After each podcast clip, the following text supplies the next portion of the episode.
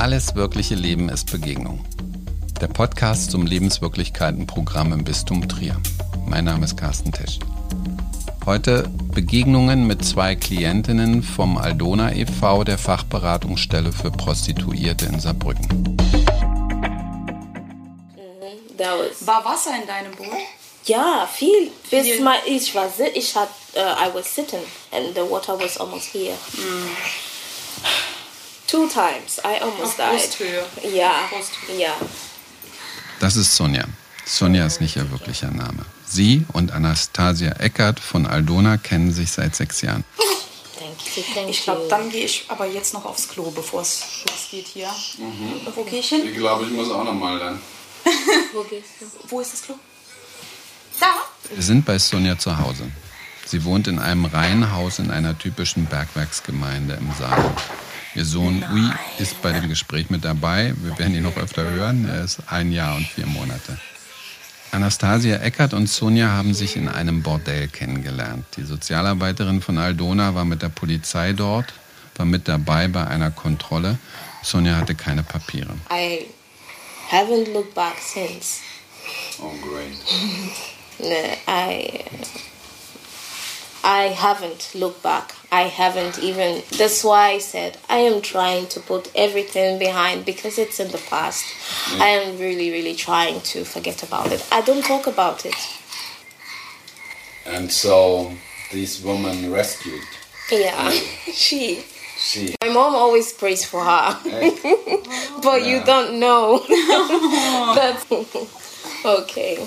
Und Anastasia, war dir das bewusst, dass das also so sein würde, als ihr, als ihr euch 2017 da kennengelernt habt und als du der Polizei dann da am Puff warst, dass das so sein könnte, dass Ui hatte das Mikro als Spielzeug entdeckt. sie aus dem Ganzen retten könnte?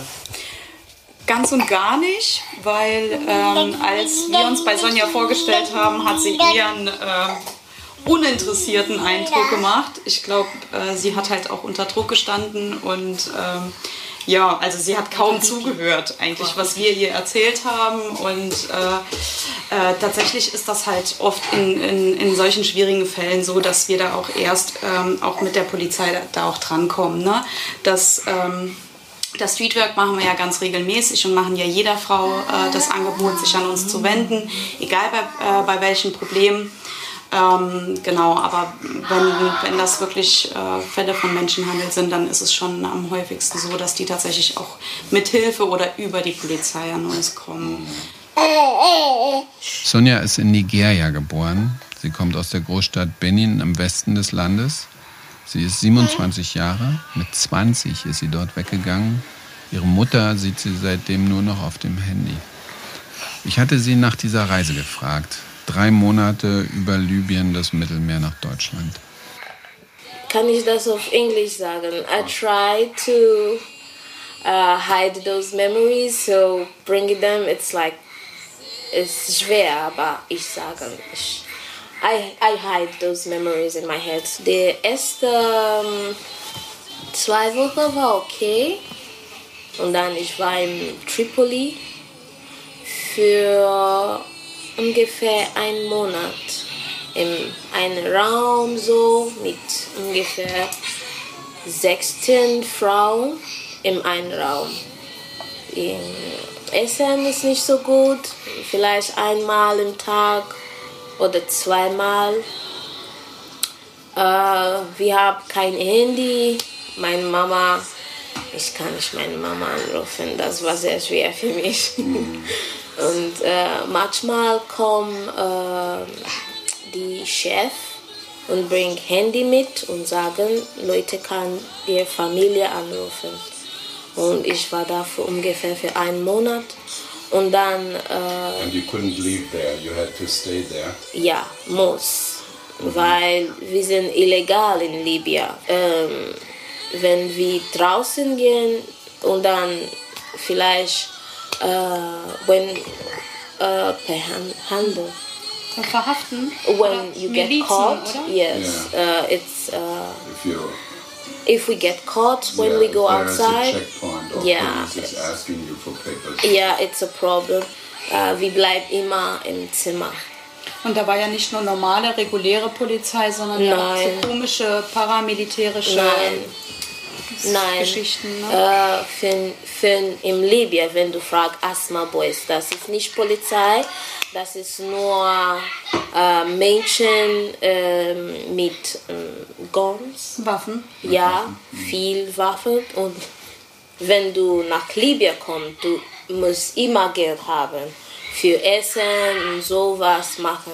Und wenn du hast nichts, du kannst deine Familie anrufen und bring Geld. So, diese Asthma Boys hold äh, ab, das ist die Arbeit für die. Und diesen Asthma Boys, diesen Milizen, von denen eben die Rede war, fällt sie später selbst in die Hände. Als sie in eins der Schlauchboote Richtung Italien steigen will, eines Nachts halten die sie auf und versuchen dann Geld von ihrem Schlepper zu erpressen. Sie sitzt da erstmal fest, kann schließlich fliehen und kommt über Umwege dann wieder ans Meer, wo die Schlauchboote losfahren. And then the second time with the boat, we almost capsized in the middle of the sea. Hmm. Schlagseite auf dem Meer. Yeah. Hmm. Um, these hmm. people were smoking and using the boat to off the smoke, and then they, they bust it. We didn't know, and then we went to sea and in the middle of the sea, the Die haben auf, auf dem Boot geraucht Ja. und deswegen ist das Boot kaputt gegangen. yeah, and then in the middle of the sea, the They finished their cigarettes in the, Yeah. rubber skin of Yeah. the, boat. Ja, dumme Leute. Wie dumm, ja. And then uh, in the middle of the sea, the boat was going down. Ähm, also dieses Escort äh, kleines Boot Yeah, konnte das Schlauchboot an seins mit einem Seil yeah, äh, hinter Au- sich herziehen yeah, yeah. That und was, hat euch gerettet. mhm, was. War Wasser in deinem Boot? Yeah, viel. Bis Viel. my ich war ich had uh, I was sitting and the water was almost here. Two times I almost Auf died. Brusthöhe. Yeah, Brusthöhe. yeah. Sie wären also gekentert, wenn sie nicht ein Boot von der libyschen Küstenwache gerade noch so zurück an die Küste geschleppt hätte. Sie erkältet sich dabei, sie wird krank, kann sich wochenlang nicht entschließen, nochmal auf so ein Boot zu gehen und macht es dann aber doch. It was overnight. Okay. Uh, overnight, yes. it was one of these rubber boats. Uh, yeah, it was with one of the rubber boats, yes. And then we got rescued by the Italian. No, it wasn't an Italian ship. It was a German ship. They brought they brought us to and uh, to uh, Italy. I cried for that three days in that ship. I wasn't crying because I was sad. I was crying because I was happy. because I almost died and now I am being rescued. So I cried till we got to Italy. Was Sonja bis dahin nicht erwähnt hat, am Anfang noch zu Hause in Benin in Nigeria hatte sie mit einer Zuhälterin einen Vertrag gemacht. Praktisch mit einer Menschenhändlerorganisation, die Frauen in die Prostitution bringt. Sie hatte überlebt, aber die Lady, die Zuhälterin, der sie später in Hamburg wieder begegnet, hatte noch diese Rechnung mit ihr offen, besiegelt mit einem Ritual in Nigeria. Zu Hause in Nigeria, I had to uh, make this ritual that I must pay back her money. If I don't pay back her money, um, I will die or something bad will happen to me. Blah blah blah. Äh, wurde ein Huhn geschlachtet? Uh, n- um, chicken. Ja. Und Chicken. Äh, du musstest dich waschen. Ja, äh, duschen, äh, ja. Fingernägel schneiden, ha meine Haare vom Kopf, Haare von meiner, ähm, Genitalien. ja, und Haare von hier auch. Achseln. Ja. Mhm. Und das kam Und alles. meine Unterhose auch. Ah. Unter, ähm, Unterwäsche. Unterwäsche, ja. Und das kommt alles in so einen Topf, Ja. oder? Zusammen mit dem Blut vom Ja, Huhn. mit Blut von Huhn und ähm, ähm, ist mit äh, Voodoo-Priester. Genau, da werden die Frauen eben zu Voodoo-Priestern gebracht. Ähm, mit dieser Zeremonie ähm, werden halt abnehmbare Körperteile gemeinsam mit diesem geschlachteten Huhn vermischt. Und ihnen wird gesagt, sie müssen halt Geld verdienen dann in Europa, äh, um dieses Töpfchen zu füttern. Immer wieder muss ein Huhn geschlachtet werden. Äh, ob das dann tatsächlich passiert, weiß keiner. Aber so wird eben der Druck aufgebaut, dass regelmäßig Geld geschickt wird ähm, für dieses Huhn und eben um die Schleusungskosten, um die ganzen Transportkosten, Unterbringungskosten und so weiter abzuarbeiten. Hat Hunger? Ja. Ähm, Da gibt es jetzt einen Marmeladentoast für Ui.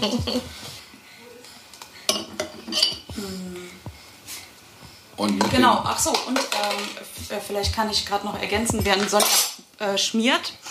Ähm, bei nigerianischem Menschenhandel ist die Besonderheit, dass die ähm, ähm, Zuhälter, die Menschenhändler weiblich sind. Ähm, das sind in aller Regel Madams, also äh, selbst mal äh, Frauen, die es äh, aus dem Menschenhandel heraus ähm, so viel Geld verdienen konnten, dass sie jetzt eben selber Frauen äh, nachholen und ähm, ganz oft auch in Nigeria unterwegs sind und sich dann in Dörfern zeigen, prunkvoll mit äh, schönen Autos und äh, Reichtum und äh, vermitteln eben den Mädels, ja, ist ja ganz, ganz einfach nach Europa zu kommen äh, und dort Geld zu verdienen und dann geht es dir genauso gut wie mir. Schließlich hat Sonja aber die Zuhälterin in Hamburg nicht mehr bezahlt. Ich frage, wieso? Sie sagt, der Mann der Zuhälterin habe sie vergewaltigt. Damit habe die Lady den Schwur, den Vertrag ihrerseits gebrochen. And the husband of the madam raped you. Yeah. And that was also her violating uh, um, the oaths that we took in Nigeria. So, me not paying will not do anything to me. She f- took it like it was nothing. And um, that was what made me say I am never paying her again. Sonja zahlt nicht mehr. Sie ist raus aus dem System von Menschenhandel und Prostitution. Aldona unterstützt sie weiter, weil sie sind auch eine Beratungsstelle für Migrantinnen. Rechtlich hat sie in Deutschland eine sogenannte Fiktionsbescheinigung, ein vorläufiges Aufenthaltsrecht. Ihre beiden Jungs haben Duldung. Hier kann es passieren, sie kann alle sechs Monate abgeschoben werden. Das ist der Stand nach allem, was passiert ist ist vielleicht der Moment, den Soziologen Professor Berthold Vogel zu zitieren. Ihm ist das Thema Empathie wichtig im Zusammenhang mit dem Lebenswirklichkeitenprogramm für Verantwortliche in Politik, Kirche, Verwaltung und Gesellschaft. Eine amerikanische Autorin sprach vor gar nicht allzu langer Zeit davon, dass die Gesellschaft der USA unter Empathiemauern leidet. Immer mehr Menschen, heißt das, bringen nur noch Verständnis für sich selbst auf halten ihre Probleme für die einzig relevanten und stellen sich selbst und ihre Position nicht mehr in Frage. Selbstgerechtigkeit und Eigennutz stehen dann über soziale Gerechtigkeit und Gemeinwohl. Und das ist nicht gut für den Zusammenhalt.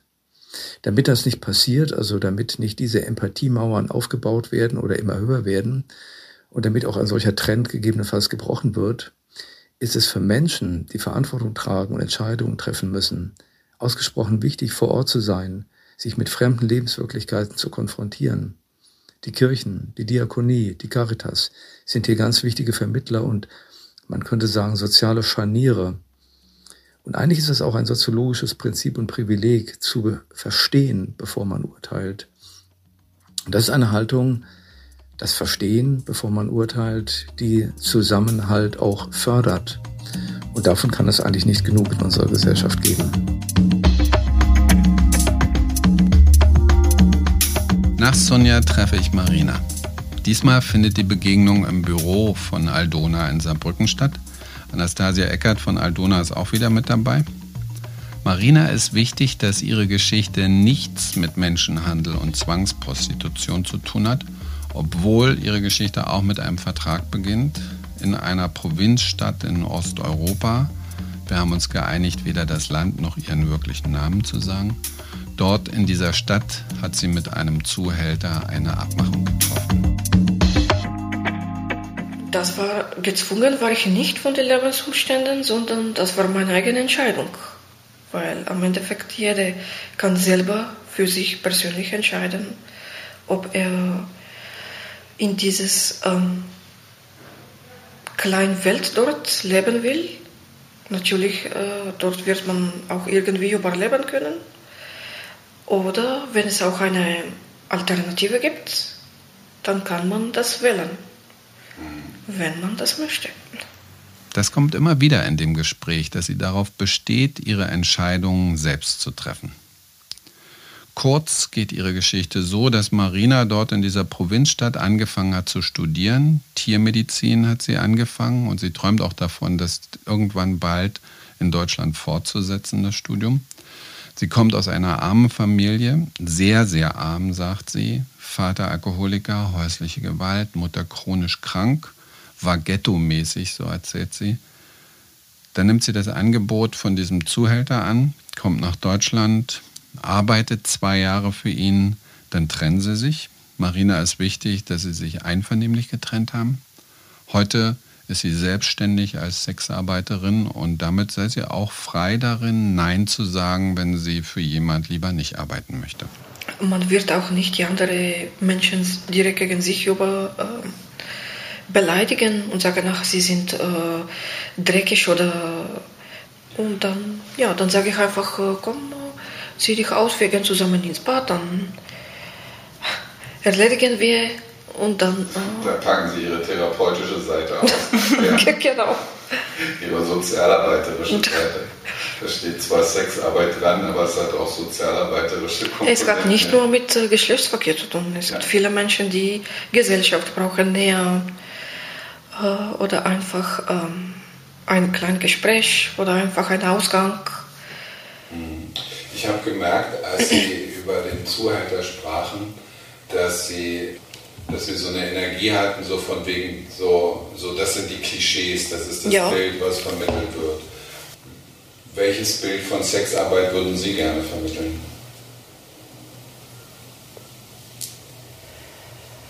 Uh, der von der Basis meines Lebens. Sehen Sie, mir geht's gut. Uh, ich bin freiwillig hier. Ich kann auch jederzeit ähm, in ein anderes Land flüchten, wenn ich will, oder wieder nach Hause fahren. Ähm, ich habe meine eigene Wohnung, meine Steuernummer, Bankkonto, Krankenversicherung, dank ähm, dieses Verein. Ich habe alles soweit, dass ich, äh, äh, dass ich sagen kann, ich lebe hier legal und äh, ich mache nicht, was verboten ist ist. Ich bin sauber. Ich, bin, ich arbeite jetzt nicht auf der Straße, wo ich mich nicht ähm, um meine Körperpflege äh, kümmern kann. Ähm, ja. So beginnen wir beide selbstständig über Einzelheiten der Freiberuflichkeit zu sprechen. Als Selbstständiger in jeder andere Beruf. Ähm, man hat unregelmäßige Einkommen und somit, äh, deswegen muss man aber immer Geld auf die Seite und immer gucken, dass man irgendwie nicht mehr ähm, konsumiert, außer das, was man produziert. Ist, genau, wie ist, ist, ist logisch, ja. ja. Das heißt, Sie haben auch Steuervorauszahlung? Ja. Vorauszahlung nicht, nein. Vorauszahlung bedeutet, dass man bevor. Nein, ich habe Steuerberater. Ähm, ich sammle alle meine Quittungen und, und, und wie viel ich verdien, verdient habe. Also der hat mir erklärt, dass ich mir jeden Tag eine Quittung an mir schreiben muss, wie viel Geld ich verdient habe. Ja, und dann, äh, der wird das dann äh, fürs Finanzamt vorbereiten, wird das geschickt und dann äh, ich, bekomme ich dann äh, meine Steuerbescheid. Und Ihre Kunden haben kein Interesse von Ihnen eine Quittung zu bekommen? Nee, die haben keine, kein Interesse, die Rechnung zu bekommen, weil die meisten sind verheiratet und äh, die wollen halt diese Komfortzone nicht verlassen, diese Sicherheit dort, obwohl da nichts mehr los ist, auch nicht nur in ähm, sexmäßig, sondern auch in Gespräche, also ja, man lebt sich voll, voll auseinander und ähm, für mich wäre so eine Beziehung oder ein, ein eher komplett sinnlos für mich persönlich. Bleibt die Frage, wenn alles so weit läuft, was Marina mit Aldona zu tun hat? Kennengelernt hat sie den Verein, als sie Rat wegen der Krankenversicherung brauchte.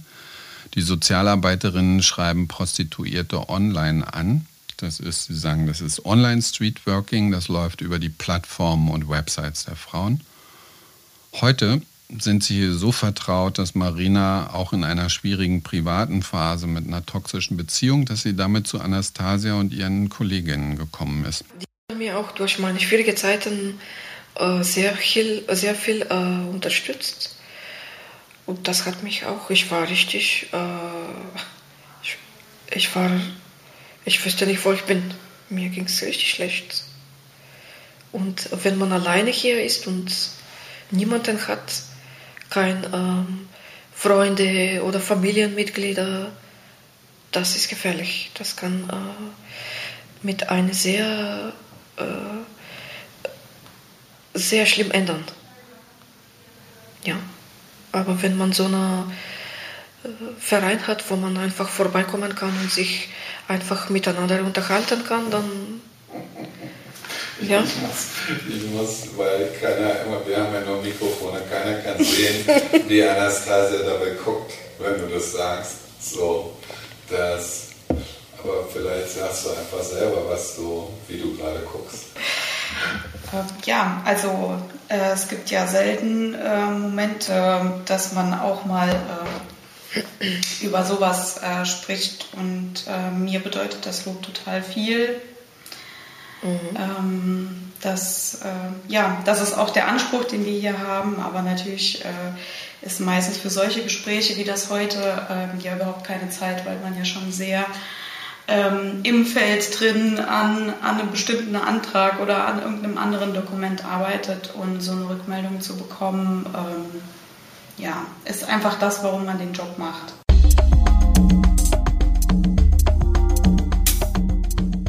Alles wirkliche Leben ist Begegnung. Der Podcast zum Lebenswirklichkeiten-Programm im Bistum Trier. In dieser Episode Begegnungen mit zwei Klientinnen vom Aldona e.V. in Saarbrücken. Ich bin Carsten Tesch. Das Programm Lebenswirklichkeiten ist ein Projekt vom Caritasverband für die Diözese Trier zusammen mit dem Bistum Trier in Kooperation mit dem EDP e.V., gefördert von der Aktion Mensch Informationen zu den Begegnungsangeboten gibt es im Netz unter lebenswirklichkeiten-trier.de.